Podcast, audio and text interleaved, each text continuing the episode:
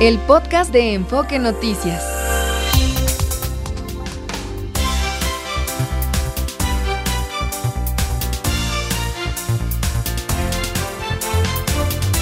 Hola amigos, hola a todos en este martes 6 de febrero. Como les digo todos los días, pero es que es cierto, mucha información y no se diga después del anuncio ayer del presidente Andrés Manuel López Obrador del envío al Congreso de un paquete de 20, 20 iniciativas de reformas, de las cuales 18 son constitucionales, dos legales. Dice el presidente que sus propuestas tienen el objetivo de que si los reaccionarios vuelven al poder, la represión les resulte muy difícil. Qué clarísima e intensa la campaña que está haciendo el presidente López Obrador para distraer la atención, pero sobre todo para apoyar a Claudia Sheinbaum si los reaccionarios vuelven al poder. Bueno, número uno, el reconocimiento de los pueblos indígenas y afromexicanos. Número dos, garantizar la pensión para adultos mayores y el aumento de esta cada año, así como la atención para personas con discapacidad. Tres, otorgar becas a estudiantes de bajos recursos en todos los niveles escolares. Cuatro, garantizar atención médica integral y gratuita a la población. Este punto, qué polémico. Todavía lo seguimos esperando. Todavía lo seguimos esperando porque fue una de las promesas de campaña del presidente López Obrador, la atención médica integral y gratuita a la población. Pero además dice, ah, con estudios médicos, cirugías y medicamentos. Pues no era eso lo que nos había prometido hace seis años. Otro, el número cinco, garantizar la vivienda de los trabajadores. Seis, prohibir el maltrato de animales. Muchas cosas ya están, muchas cosas ya se llevan a cabo en la práctica. ¿O alguien quiere que se maltrate a los animales? Bueno, aquí hay algo importante, la prohibición, bueno, todo es importante, sobre todo que lo iremos viendo a lo largo de los días subsecuentes con los analistas, con los expertos en cada uno de los temas. Por ejemplo, mañana lo de prohibir el maltrato de los animales con Rodrigo Estrella, que también sabe mucho, no solo es etólogo, sino que eh, conoce a profundidad las leyes eh, contra el maltrato animal y otras cosas. Bueno, el 7 es eh, prohibición del fracking y no otorgar concesiones para la actividad minera a cielo abierto. 8. Respetar las zonas con escasez de agua y solo otorgar concesiones para uso doméstico. 9. Esta sí. aquí le faltó agregar algo en el punto 9. Prohibir el comercio de vapeadores y drogas químicas como el fentanilo. Ah, caray. Entonces estaba permitido. Aquí podría agregarle algo, prohibir a la delincuencia organizada sería bueno, ¿no? Prohibir la corrupción en la frontera norte para que no pasen las armas que recibe la delincuencia organizada. Prohibirlo no estaría de más, ¿no? Porque bueno, prohibir drogas químicas como el fentanilo, pues como que no era necesario que lo, que lo dijera, pero ojalá se, se pudiera prohibir también la corrupción, que tampoco se ha acabado con ella. Otra, aumentar el salario mínimo por encima de la inflación anual. Otra, la 11, que el salario mínimo de maestros, policías, marinos, enfermeras, médicos, entre otros trabajadores del gobierno, no sea menor al de trabajadores inscritos al Seguro Social. La 12, revertir las reformas a las pensiones aprobadas en 1997 y 2007 por los presidentes Ernesto Cedillo y Felipe Calderón. Tenía que mencionarlos. 13. Garantizar el derecho a la educación y al trabajo. Ya está, ya está. Eso ya está, pero no sé de qué manera quisiera que se, se, llegara a, a, redundar en ese tema. El derecho a la educación, el derecho al trabajo. La 14 es brindar seguro a campesinos que cultivan sus tierras y mantener programas de apoyo directo a la producción todos son muy importantes. Muchos ya están en la Constitución, otros queda con claridad el desconocimiento de lo que ya hay o de la forma en la que se pretende hacer las cosas con estas 20 propuestas. Habla la número 15, utilizar 18 mil kilómetros de vías férreas para trenes de pasajeros y devolver a la Comisión Federal de Electricidad su carácter de empresa pública estratégica. La de los años 60 del presidente López Mateos, ya lo había dicho el presidente. 16. Reducción de gastos electorales, disminución a 64 senadores y 300 diputados, reducir a 30% de participación para que las consultas populares sean vinculantes. 17. Elección de jueces, magistrados y ministros por voto popular. Una gran barbaridad. Ya lo hemos venido viendo porque algo ya nos había adelantado el presidente López Obrador ya lo hemos venido viendo y no hay uno, un analista apartidista que, que, esté de acuerdo con esto. Pero bueno, eh, ahí está, ahí está y es la número 17. La 18, integrar a la Guardia Nacional a la Secretaría de la Defensa Nacional, pero agrega, para evitar la corrupción. Más dudas nos deja esto. Pero pues ya está.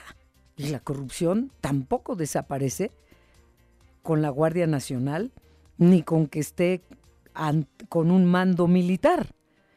Bueno, por decreto sería fantástico que todo esto se lograra. Bueno, no todo, algunas cosas, pero pues no. 19. Establecer en la Constitución que ningún servidor público pueda ganar más que el presidente de la República, pero qué envidioso, pero bueno, eh, esto también lo ha venido diciendo. Y 20, eliminar los organismos autónomos. No, qué chulo, cerró con broche de oro. Eliminar los organismos autónomos, o sea, eliminar todo lo que le pueda estorbar para, pues, continuar él, aunque termine su mandato, aunque termine su mandato este mismo año. hay muchas cosas que nos irán diciendo los, los analistas, pero esto de eliminar los organismos autónomos, es, estos mismos organismos autónomos le permitieron a él hacer sus campañas a la presidencia, le permitieron a él llegar a la presidencia, le permitieron muchas cosas, pero pues ya no quiere que los demás, los mexicanos, el resto de los mexicanos podamos, podamos seguir viviendo en un país en el que los organismos autónomos nos ofrecen garantías. Bueno, empezando porque ya le quitó la autonomía a la Comisión Nacional de los Derechos Humanos, con una señora a la que puso que ha sido totalmente incapaz. La única capacidad que ha tenido ha sido la de leer lo que le envían desde Palacio Nacional y leer mal. Pero bueno, ahí ya ya, ya, ya, ya no tenemos Comisión Nacional de Derechos Humanos. Bueno, pues aquí están las 20 y, hoy empezaremos con Marco Antonio Baños, que fue consejero del INE, académico, para que veamos algunos detalles de la propuesta de reforma electoral. Con Francisco Burgoa, profesor de Derecho Constitucional en la Facultad de Derecho de la UNAM, sobre la propuesta de la reforma judicial. Y así lo iremos viendo en el transcurso de estos días, porque ya saben, nuestra intención poner las cosas en claro. Y una vez informados, pues cada quien con su propio criterio toma sus decisiones y, vemos en qué para esto. Primero, imposible que todo esto sea aprobado. Eh, imposible. Imposible porque no tiene la mayoría, porque aunque el PRI o el PAN dijeron sí, lo apoyamos, pero ¿Con qué ojos? Como decimos a la mexicana, ¿con qué ojos? Porque aunque se desbaratara todo lo que se pudiera desbaratar, con trabajos posiblemente se pudiera la, la reforma a pensiones el año que entra. Pero el señor nos ha endeudado tanto como en 20 años no estábamos endeudados en México, que muy bien, si se pudiera para el año que entra. Y después no hay, no hay de dónde sacar para muchas de estas cosas que nos ha propuesto. Bueno, empezando por el dineral que cuestan sus caprichos, la refinería, el aeropuerto, la aerolínea mexicana de aviación para el pueblo bueno, que vuela con un solo pasajero y también nos está costando muchísimo, mucho despilfarro de dinero en lo que va de esta administración y nada, nada sirve aún. Y la refinería Bien, gracias, sin producir un barril de petróleo todavía. La Cámara de Diputados informó que en la sesión de mañana miércoles las iniciativas se turnarán a las comisiones correspondientes y la dirigencia del PAN señaló que el conjunto de iniciativas pues deben ser analizadas a profundidad y en Parlamento abierto, o sea, ya no, ¿eh? Ya no. Pero miren qué entretenidos nos tiene. Ya ni quien se acuerde de lo que hablábamos la semana pasada, del caso Notimex, de, de, de, del caso Los hijos del presidente, de todo eso, ni quien quiere hablar ya, porque esto pues sí nos tiene muy ocupados. Y más nos vale que nos mantenga ocupados, atentos, comprometidos como mexicanos, con nuestra credencial de lector en la mano para decidir el próximo 2 de junio quién es la presidenta, o Claudia o vamos a decidirlo nosotros. Pero quien sea, o Claudia o Xochitl, que no tengan mayoría en el Congreso porque se va a acabar de caer lo que está detenido con alfileres, como nos lo está dejando este señor. El presidente López Obrador se reunirá hoy en Palacio Nacional con la asesora de Seguridad Nacional de la Casa Blanca, Elizabeth Sherwood, para hablar sobre temas migratorios a petición de su homólogo Joe Biden.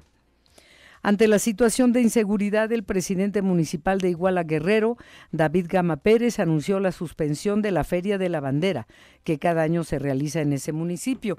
O sea, todos guardaditos en la casa, porque somos incapaces de poner orden. Ni, ni presidentes municipales, ni gobernadora, ni ferias, ni eventos cívicos como este, nada, guardados en casa. Esto en Guerrero. Juan Manuel Gómez Robledo rindió protesta como miembro de la Corte Penal de Justicia de La Haya para el periodo 2024-2033. Es el quinto mexicano en ser electo miembro de este órgano judicial de las Naciones Unidas. Ha sido un distinguido miembro del Servicio Exterior mexicano, miembro de la Corte Penal de Justicia de La Haya. Martín Carmona, ¿cómo estás? Buenas tardes. ¿Cómo han reaccionado los mercados ante estos anuncios dados a conocer ayer por el presidente López Obrador? Bueno, estas propuestas, nada más como propuestas. ¿Cómo, ¿Cuáles han sido las reacciones, Martín Carmona, por favor? ¿Qué tal, Adriana? Buenas tardes al auditorio. Al parecer los mercados pues no han reparado en el tema de las reformas, Adriana, porque tanto la bolsa mexicana como el tipo de cambio se mantienen muy estables, más atentos a cuestiones de, eh, indicadores de los Estados Unidos o de otros países. La bolsa de valores de México gana 1.12%, mientras que el precio del dólar baja 5 centavos hasta 17.05.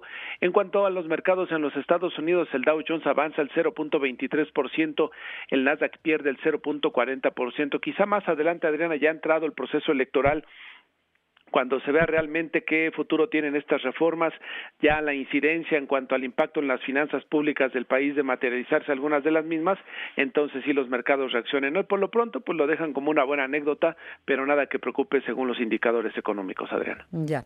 Hasta el rato en cabina, Martín Carmona, gracias. Claro que sí, buenas tardes. Hay una información importante de un tribunal de Washington que determinó que el expresidente de Estados Unidos, Donald Trump, no tiene inmunidad ante la imputación en su contra por haber intentado revertir su derrota electoral del 2020 y haber instigado el asalto al Capitolio, Capitolio perdón, en enero del 2021. Esto es muy importante.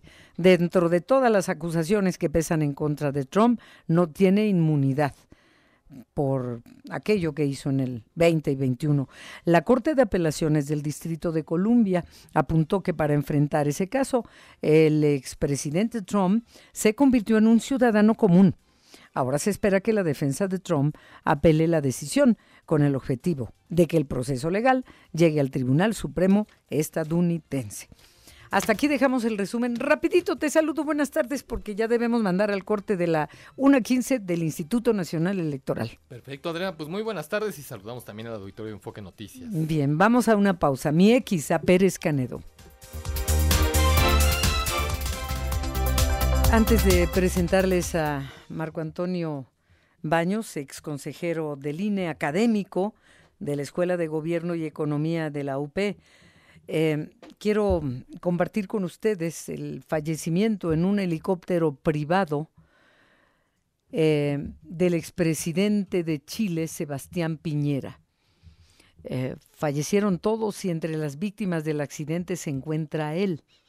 Sebastián Piñera. Esto ocurrió en una larga y fuerte jornada de lluvias en la región, dice la información, y podría haber sido la razón principal de que el helicóptero perdiera estabilidad poco después de despegar y falleciera en él, entre otras personas, el expresidente de Chile, Sebastián Piñera, que fue en dos periodos, no consecutivos, pero fue presidente de Chile mm, del 2010 al 14 y luego del 18 al 22. Expresidente de Chile, descanse en paz, están eh, iniciando investigaciones. Bueno, pues ya vamos contigo, querido Marco Antonio Baños. Te saludo con muchísimo gusto y queremos abordar contigo específicamente lo que tiene que ver con esta, una de las propuestas del presidente López Obrador presentadas ayer de reforma electoral, electoral que habla de reducir gastos en partidos y campañas em, eh, y otras cosas del Congreso, eh, que reducir número de diputados y senadores, pero Mm, el tema electoral queremos escucharlo contigo, por favor, Marco. ¿Cómo estás? Buenas tardes. Muy buenas tardes, Adriana. Te saludo con enorme afecto y, por supuesto, a todo el auditorio.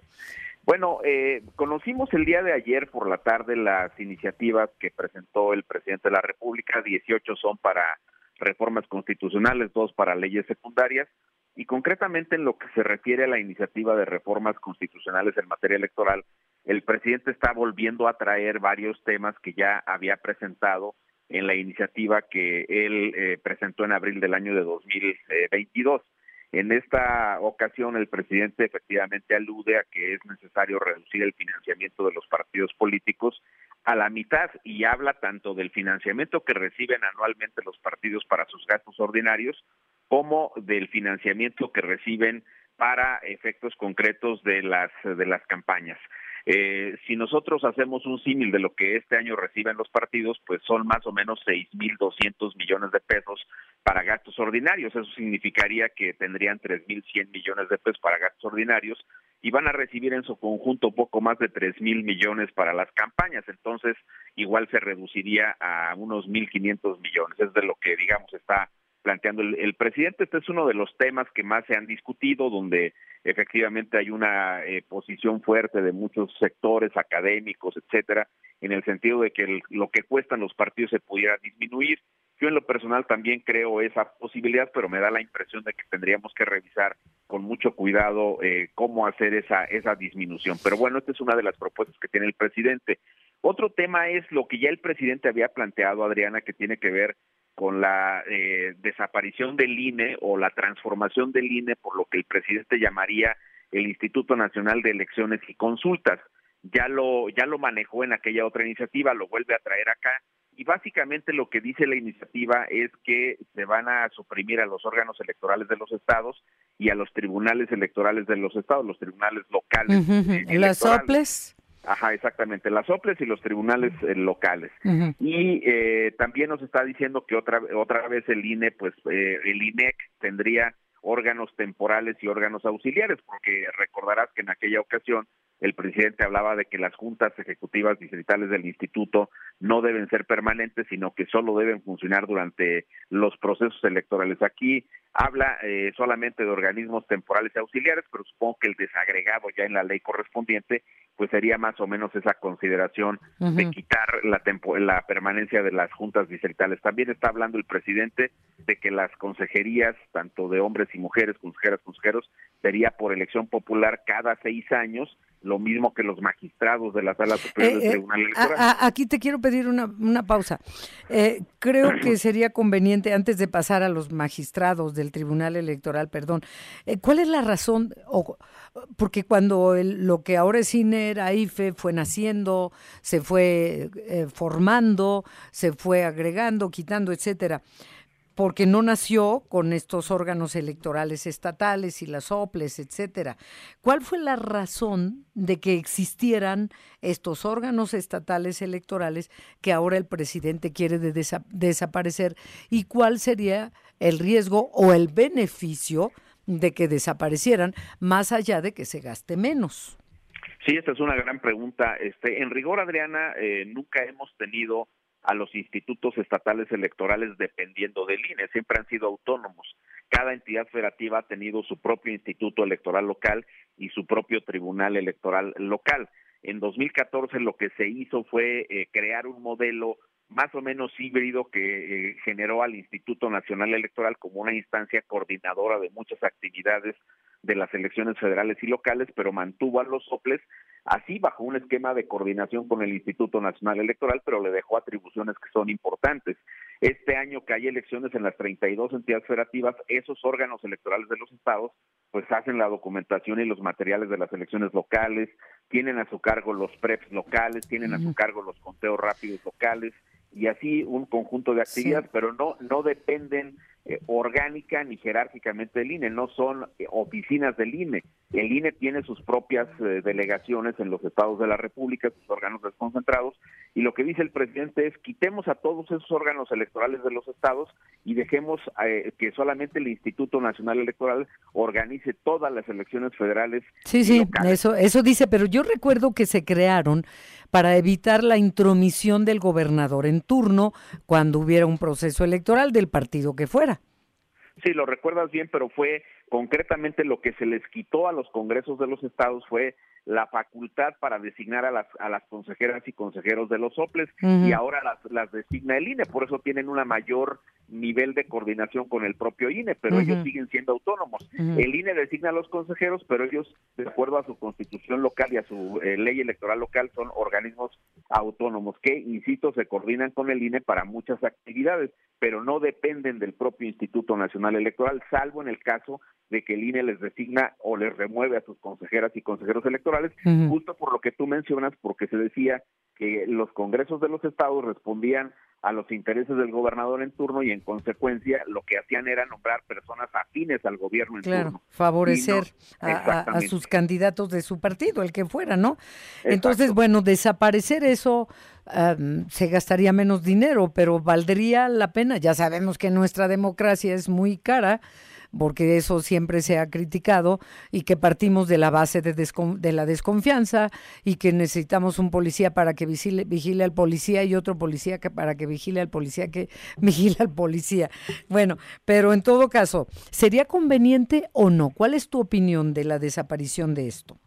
Mira, mi opinión es que no eh, sería conveniente. Creo que podemos adelgazar las estructuras, eso sí, pero ¿por qué no sería conveniente? Porque entonces vamos a concentrar toda la problemática que resuelven los órganos electorales de los estados, la problemática política, la, la problemática logística de elecciones locales, que incluye, por ejemplo, las elecciones en aquellos eh, municipios que se rigen por los famosos usos y costumbres.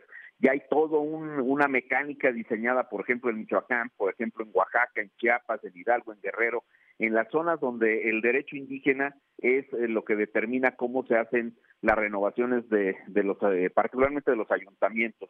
Esa, esa cuestión el INE no tiene experiencia, por ejemplo, ni tampoco el INE se ha encargado de resolver las problemáticas de las elecciones locales. Eso es como una especie como de pararrayos que tienen los institutos electorales locales. ¿Qué sí podríamos hacer para abaratar las elecciones locales y federales? Pues sería como eh, revisar las estructuras, hacerlas un poquito más, menos pesadas, menos densas, para así economizar en algunos recursos. Eso incluiría el INE. Yo también he sido partidario de que se revisen algunos componentes de las estructuras centrales del INE para hacerlos más delgados, automatizar más procesos y economizar. Pero si tú desapareces toda la estructura de las instituciones electorales de los estados, pues entonces vas a concentrar todo en el INE y en, y en, el, Tribunal Electoral. ¿Y el ahorro económico sería importante?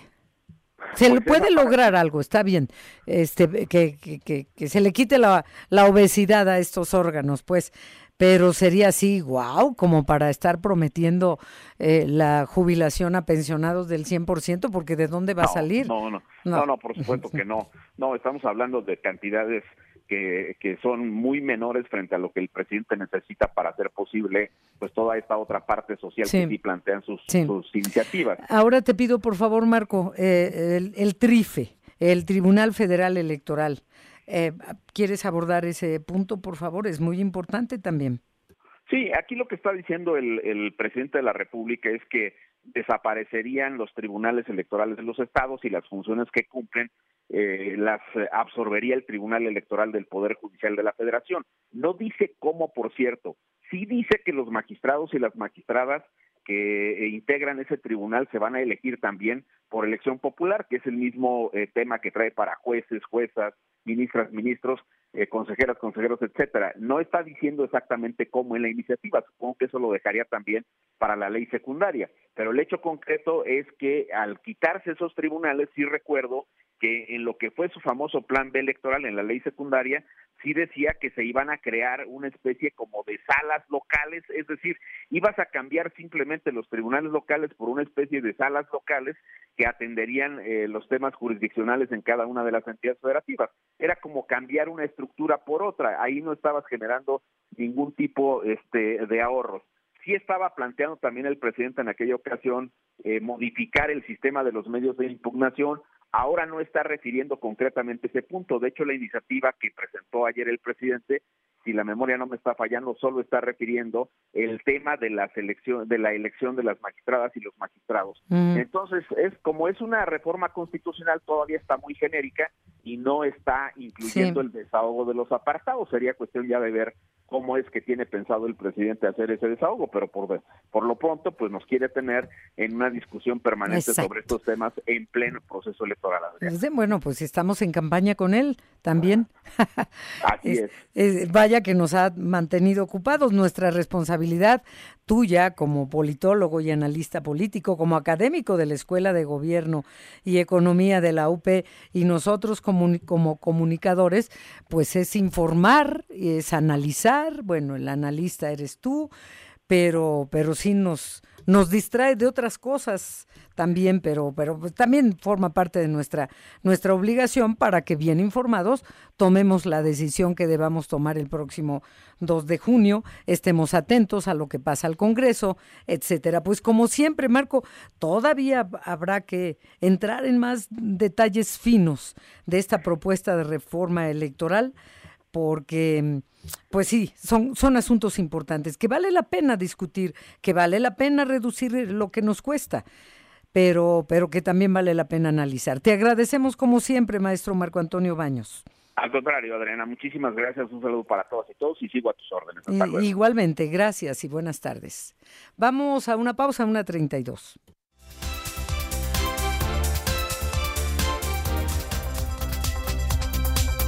A ver, vamos ahora con el profesor de Derecho Constitucional de la Facultad de Derecho de la UNAM.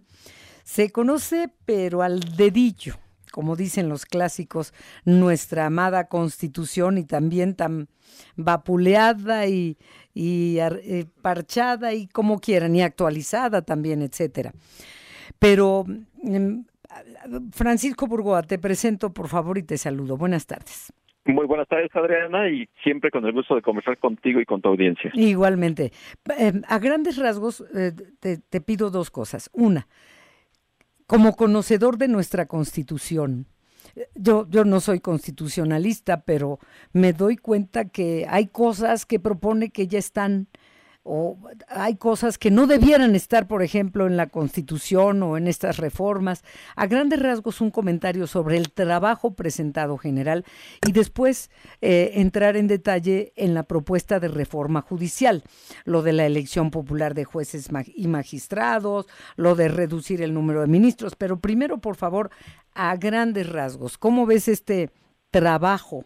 Porque, bueno, pues le deben haber trabajado, pero como, como constitucionalista. ¿Cómo ves lo presentado en general?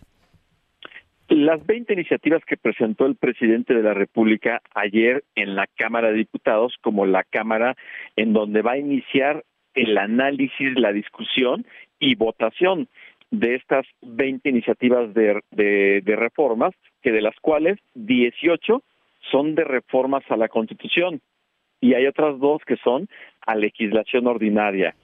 Dentro de estas reformas, digamos, yo creo que podríamos dividirlas como en dos, eh, en dos bloques. Un bloque que tiene que ver con aspectos muy atractivos, muy interesantes en, en temas relacionados con las personas directamente. Y digo que son interesantes porque yo creo que nadie se puede negar a la idea de que las personas puedan obtener una jubilación pensionadas al 100% con el salario que obtuvieron. Yo creo que es una idea que nadie puede decir simplemente no. Pero en ningún país del mundo es posible.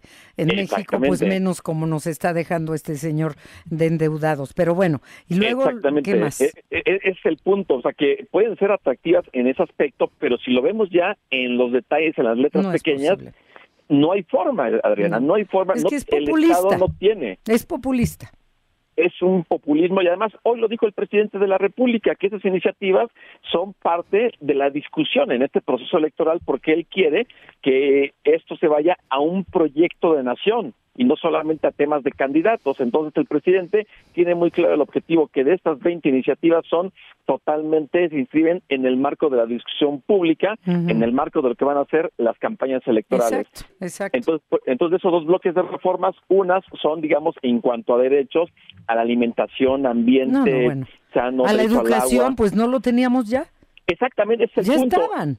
Exactamente, también, por ejemplo, hay otra este, relacionada con eh, materia de pueblos y comunidades indígenas y afromexicanas, o, o, también, por ejemplo, atención médica integral, universal y gratuita. Caray, el artículo cuarto de la Constitución hoy reconoce el derecho que tenemos nosotros a la protección a la salud. Obviamente se entiende que esa protección a la salud el Estado debe de garantizar en todos los máximos estándares, que haya infraestructura, que haya tratamientos, que haya medicamentos. Ya está. Pero bueno, aquí es todo este contexto que le quiere dar el presidente de una forma que dices, bueno, es que no hay forma, no hay forma. No, no, lo más absurdo es que él mismo prometió que se cumpliría con ese artículo cuarto de la Constitución y él mismo no lo ha cumplido. Definitivamente, por ejemplo, también habla de austeridad republicana, remuneraciones, son temas que de alguna u otra forma ya se encuentran dentro de la propia Constitución. Sí, sí, sí, hay cosas que ya, ya, hasta los que no conocemos la Constitución como tú, pues esto ya de, de primaria, por Dios. Definitivamente, y luego está el otro bloque de reformas que tiene que ver ya en cuanto a las dependencias, por ejemplo, el hecho de estar proponiendo la eliminación de la mayoría de los órganos constitucionales autónomos, por ejemplo, el caso del INAI. El INAI nos garantiza el acceso a la información pública, a la transparencia, a la protección de nuestros datos personales y el presidente simplemente lo quiere desaparecer cuando sabemos que el presidente se ha manifestado porque él está en contra de la transparencia, en contra del acceso a la información pública. Y esos son temas que dices, bueno, el que existan los órganos constitucionales autónomos es parte de un diseño constitucional que se ha ido actualizando y adaptando a los nuevos tiempos. En el siglo pasado no los teníamos, pero había un presidente que provenía del PRI que tenía la hegemonía frente a los otros dos poderes y precisamente como ha ido cambiando la sociedad, ha ido cambiando la constitución, se ha ido actualizando, va con ese propósito de tener ese tipo de organismos necesarios para el equilibrio entre poderes. Pero el presidente no quiere equilibrio y por eso propone, obviamente también, el que se transforme este el INE en un nuevo instituto electoral y sobre todo este tema que es eh, también el que me comentabas, el del poder judicial. Sí. Entonces, bueno, pasemos a ese, a ese punto. Eh, el, el, punto cuatro de lo propuesto del presidente es garantizar atención médica y ya está en el artículo cuatro de la Constitución. Eh, antes de pasar a jueces y magistrados, al inicio de tu respuesta eh, me decías que 18 mm, son constitucionales y dos son para legislación ordinaria. ¿Cuáles son esos dos puntos que son para legislación ordinaria? Ah, qué, bueno que haces este, esa, esa pregunta. Mira, en el caso de estas, de estas, de esas iniciativas, hay una que tiene que ver con simplificación eh, administrativa, es decir, la desaparición de órganos constitucionales autónomos. Es reforma constitucional, sin embargo, también se propone la modificación de distinta legislación en esa misma materia, en simplificación eh, administrativa. Es decir, estamos hablando de que para que se apruebe una de las reformas legales, previamente se requiere haber aprobado una reforma constitucional. Eso, por, por una parte. Por la otra parte, tiene que ver con un tema relacionado con la propia, un, la adición a un artículo transitorio a la ley del ISTE que tiene que ver con reducción de actualizaciones y recargos derivados de adeudos por cuotas y aportaciones no enteradas al, al ISTE en el año 2023. Es decir, es un tema totalmente excepcional para ir esto a un fondo ahí de, pues de, de retiro. Entonces, esas son las dos excepciones. De ahí en fuera, son 18 las reformas constitucionales, que entre las que se incluye, por cierto, Adriana, el tema de ampliar delitos que ameriten prisión preventiva oficiosa. Cuando la Corte Interamericana de Derechos Humanos ya ha dicho, ya condenó al Estado mexicano en un asunto del año pasado para que se revise y se elimine la prisión preventiva oficiosa, no. Ahora lo que quiere el presidente es que, por ejemplo, todo lo que es el, la producción, distribución y enajenación ilícita de drogas sintéticas como el fentanilo, el narcomenudeo, extorsión o defraudación fiscal o emisión de comprobantes fiscales eh, ilícitos, van a meditar prisión preventiva oficiosa, que se puede escuchar atractivo, pero imagínense lo delicado que es que una persona que puede tener algún tipo de, droga eh, para su consumo personal, se le confunda como un narcomenudeo, el caso de alguien que porte cannabis. Simplemente cárcel en automático. Es también preocupante este tipo de iniciativa. Ya, muy bien. Ahora, eh, en la elección popular para elegir a los jueces, magistrados, ministros del Poder Judicial, reducir de 11 a 9 el número de ministros de la Suprema Corte. Mira, de entrada, obviamente me parece una idea que no tiene una razón de ser dentro de la exposición de motivos, ¿cuál es el modelo a seguir del Estado mexicano o del presidente para presentar esa iniciativa? Adriana, es Bolivia. Bolivia es el modelo a seguir porque allá eligen a los jueces, pero simplemente veamos cómo están en Bolivia. Hay grandes problemas en ese tema y aquí se quiere adoptar una situación de esta naturaleza que además implica simplemente que todos los que son actualmente jueces, magistrados y ministros, simplemente con la entrada en vigor y con la eventual elección y que ganen las personas que van a ocupar esos cargos, en automático simplemente dejen de eh, estar en el ejercicio de esas funciones como personas juzgadoras. Entonces, no tiene una razón de ser jurídica, política, pues todas las que quieran considerar, pero jurídicamente los jueces, los magistrados, los ministros se tienen que deber a la Constitución, no al pueblo. Y elegirlos popular, o por voto popular, ¿te imaginas? No.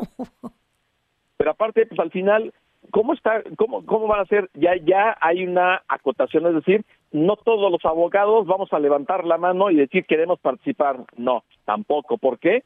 Porque el presidente de la República va a proponer a 10. En el caso de los ministros de la Corte, eh, cada cámara va a estar proponiendo a 5 y a 5 y por parte de la Corte también va a ser una propuesta. Es decir... No, no, pues está... O no hay una... Perdón, Francisco, se estaba interrumpiendo.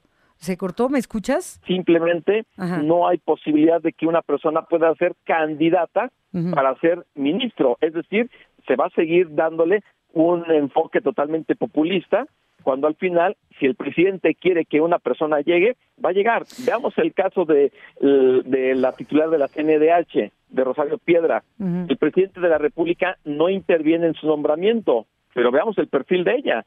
Simplemente es cercana al presidente. Sí. Sí.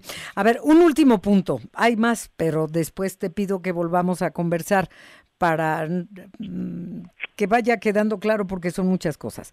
Plantea eliminar la capacidad que tiene el Poder Judicial para otorgar suspensiones de normas generales a través de mecanismos como acciones de inconstitucionalidad y controversias constitucionales. Por lo poco que le entendí, esto es verdaderamente grave. Es muy grave porque es una forma de decir el presidente, no me gusta que haya un poder que revise lo que hace el poder ejecutivo o el poder legislativo. Para el presidente es no me importa que yo viole la Constitución y para el Congreso también no me importa.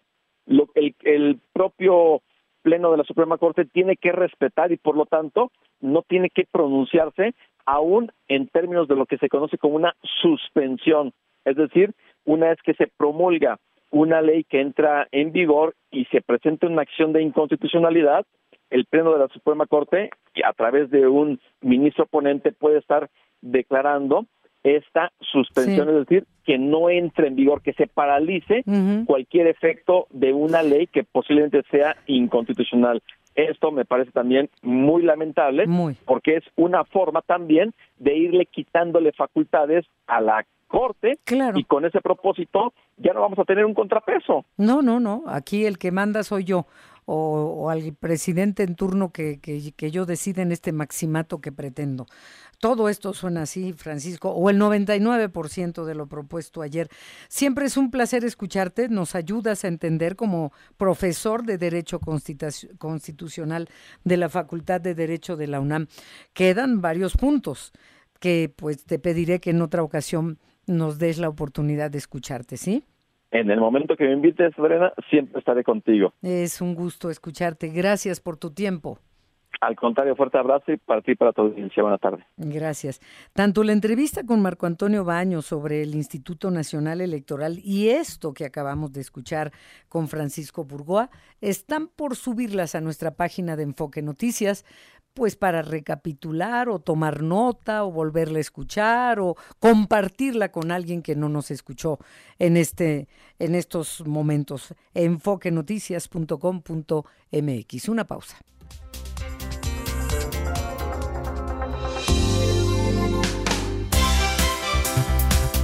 Bueno, vamos al estado de Guerrero, al lamentable estado de Guerrero, donde nos tiene información nuestra corresponsal Janet Castillo. No solo el anuncio de suspender la ceremonia del 24 de febrero por la inseguridad, sino que el, el asunto del transporte no se ha resuelto y no solamente la educación sigue deteriorándose para las niñas y niños de Guerrero, sino que ahora las clases son suspendidas por la ola de violencia. Janet, por favor, vamos contigo. Claro que sí, Adriana Auditorio. Muy buenas tardes. Efectivamente, las calles de Chilpancingo lucen vacías, negocios cerrados y bueno, eh, varias escuelas de, la capital Chilpancingo pues suspendieron las clases luego de estos eh, hechos violentos, de estos cuatro ataques a diferentes choferes del transporte público de Chilpancingo que ocurrieron ayer, dos de manera simultánea y otros dos más que se realizaron más tarde en diferentes rutas de, de esta capital. Comentarte que esta mañana pues luce vacío, esta tarde luce vacía también en las calles de Chilpancingo no hay niños, no hay personas en el en el mercado, que en el mercado es donde pues eh, generalmente la mayoría de las rutas de este transporte, sobre todo de las urbanas que vienen de Chilapa, Tixla, eh, Petaquillas, de diferentes lugares, eh, pues están prácticamente vacías.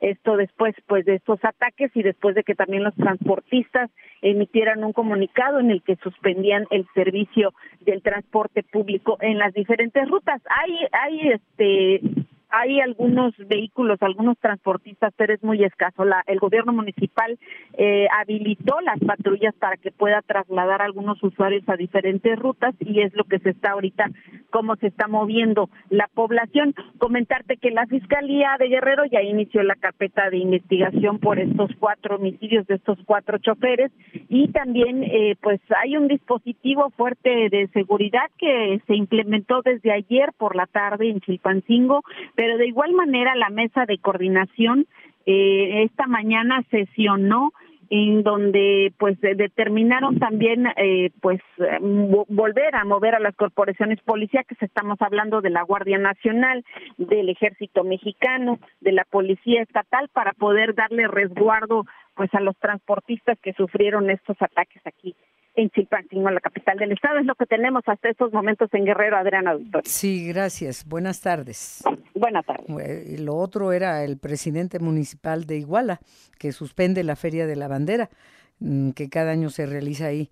Por lo mismo, por la ineptitud de sus gobernantes, incluido el propio presidente municipal de Iguala. Tiene nombre y apellido. Se llama David Gama Pérez.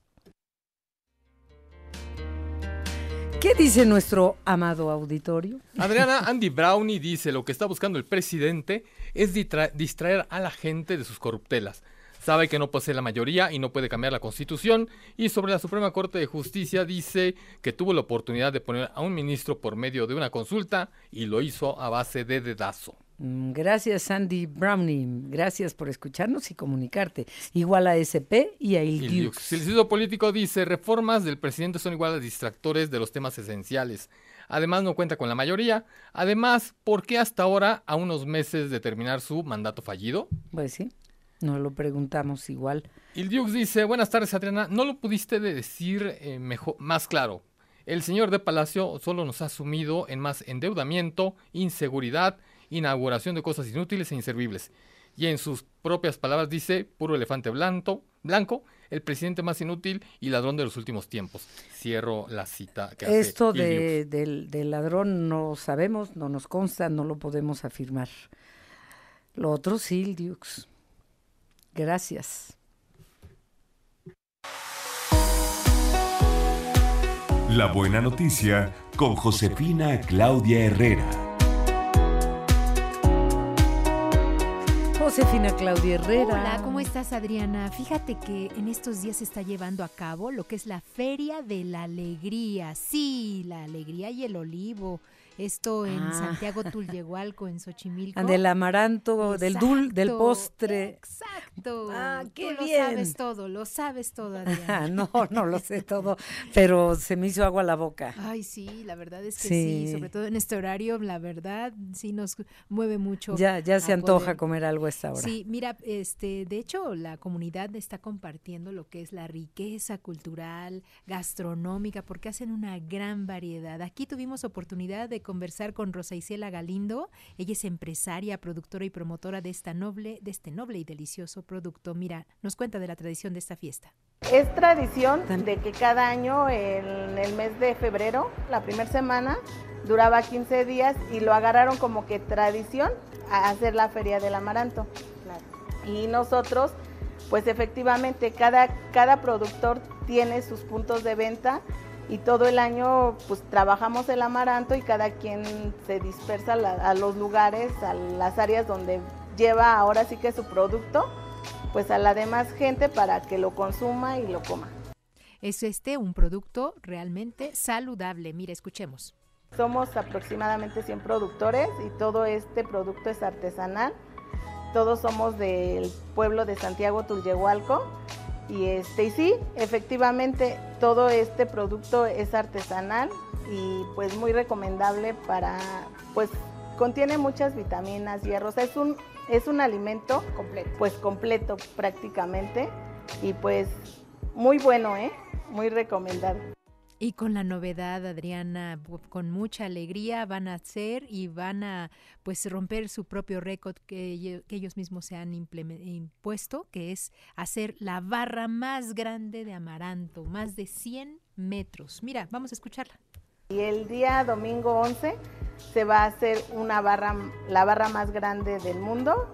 Este, el año pasado midió este, 100 metros con 15 centímetros. Esperemos que este año sea más grande. Y después de ese evento se va a regalar a todos los visitantes que nos vayan a ver, se les va a regalar una barra de amaranto, este, pues obsequiándoles para que prueben el producto y conozcan el amaranto. Y pues los esperamos allá en la feria. Sí, allá el próximo domingo, bueno, de aquí, desde el día 3 hasta el 18 de febrero, está la Feria de la Alegría y el Olivo en Santiago Tulyehualco, allá en Xochimilco. Esta es la edición número 51. Ella, Rosa Isela Galindo, es la empresaria que mm. siempre pues nos está invitando. Sí, le mandamos abrazos, a papachos, a ella, a su hermana, a toda la familia. toda la familia porque toda la familia se dedica a esto, al amaranto. Hacen tamales de amaranto, atoles de amaranto. Delicioso. Además, mira, el video lo puedes tú observar en nuestro sitio web en enfoquenoticias.com.mx. Muy bien, muchísimas gracias. Buenas tardes y hasta mañana. Y con alegría es más bonito. Porque, oye, ¿por qué le llamarán alegrías al amaranto, al dulce? bueno, al postre, a las barras, a... A todo. No sé, tal vez te pone feliz, no lo sé. Hacen también ¿Sí? Eh, ¿Es por eso? Sí, porque te pone alegre. ¿Por qué, Gastón? Exactamente, sí. Pues, eh, por eso le pusieron alegría, porque te genera alegría comerlo desde tiempos ancestrales prehispánicos. Se sentía gente feliz. Era un postre, obviamente, con la alimentación más limitada. Cuando venía la alegría y sentías eso, y con la mezcla hacia un poquito de dulce, te dejaba muy contento. Por eso se llama alegría. Sí, hay, hay unos em, dátiles con nuez, pero mm. como empanizados, por decirlo así, no es pan, el agrisados, em, amarantados. Revolcados en amaranto, deliciosos. Eso, eso, no, no, no, no. Es ciruela pasa, ¿no? Con nuez adentro. Ah, es ciruela y pasa. luego el chocolate que cubre. Son una maravilla. Eh, no sé, pensé en Pensé en dátiles, pero sí, es ciruela pasa. Ciruela pasa. Sí, amarantados, no empanizados, amarantados. Y gran alimento. Mm, ¿Cómo no? Muy bien, pues muchas gracias, gracias A ti. Hasta mañana. Hasta mañana. El podcast de Enfoque Noticias.